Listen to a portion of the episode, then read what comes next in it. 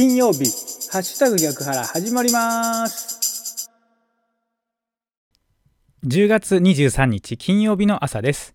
おはようございます。ハッシュタグ逆腹市川秀幸です。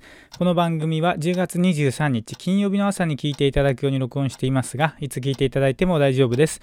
ながらで聞いてください。私もながらで録音しています。よろしくお願いします。まずは今日の暦からいきましょう。今日10月23日金曜日の暦ですけれども、日の出時刻は6時5分でした。日の入り時刻は5時8分です。正午月齢は6.3ということで、今夜ですね、半月のお月様が見られます。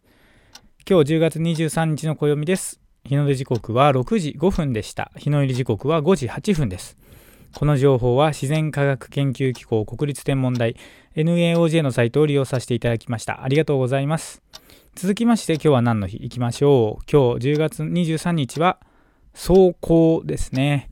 走行は二十四節気の一つで第18番目にあたるということです。秋が一段と深まり、梅雨が冷気によって霜となって降り始める頃なので走行とされる。霜が降りると書いて走行ですね。暦便欄では梅雨が陰気に結ばれて霜となりて降るゆえなりと説明している。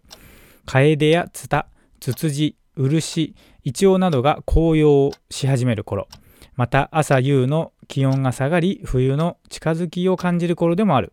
この日から立冬までの間に吹く寒い北風を木枯らしと呼ぶ。ということで今日10月23日は走行二十四節気の一つ走行ということでございます。この情報は雑学ネタ帳というサイトを利用させていただきました。ありがとうございます。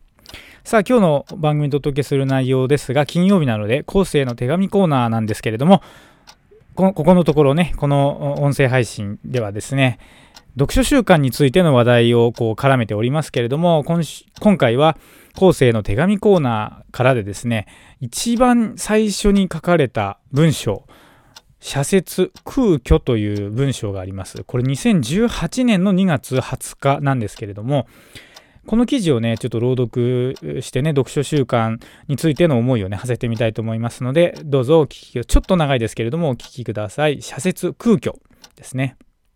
ウェブ新聞、後世への手紙発刊にあたって、哲学者の池田明子の残した言葉に、空虚な孤独が空虚な言葉でつながってという一文を見つけた。2007年に没したこの哲学者の言葉はどうだろう？2018年で全く古びれていないどころか真に的を得た言葉ではないか。今も天から私たちの様子を見られているようで恥ずかしくもあり悔しくもある。私たちには本能的に群れたいという欲望が遺伝子に組み込まれているのだという。石の斧でマンモスを追いかけていた頃女は子を産み家を守り男は獲物を求めて狩りに出ていた頃。私たちの祖先は一人で生きていけなかった。子は真の孤独であって、子はすなわち死であった。そんな太古の昔の経験は本能として、また無意識レベルとして、私たちの遺伝子内に教訓を残してくれた。群れたいという欲望。それはまさに後世の手紙である。翻って現代は子の時代だと言われる。子がすなわち死であった太古からすれば価値観は180度逆になったと言ってもいいかもしれない。しかし現代の子は明らかに太古の子とは違う。エセである。空虚な孤独である。太古に比べて孤独の次元が違う。現代は群れたいという欲望に支配され、空虚な孤独が空虚な言葉でつながっている時代だ。この度、後世への手紙というウェブ新聞が作られた。これは現代に対する憂いの記録なのかもしれない。しかし、憂いを悲観するつもりはない。憂いという言葉を調べると、悲しく思うこととあった。悲しいは悲しいと読むが、美しいとも呼ぶ。憂いを憂うる必要はない。それは美でもある。また、憂いとは字の通り、秋の心であって、移ろいゆく無常イコール真理を表現しているに過ぎない。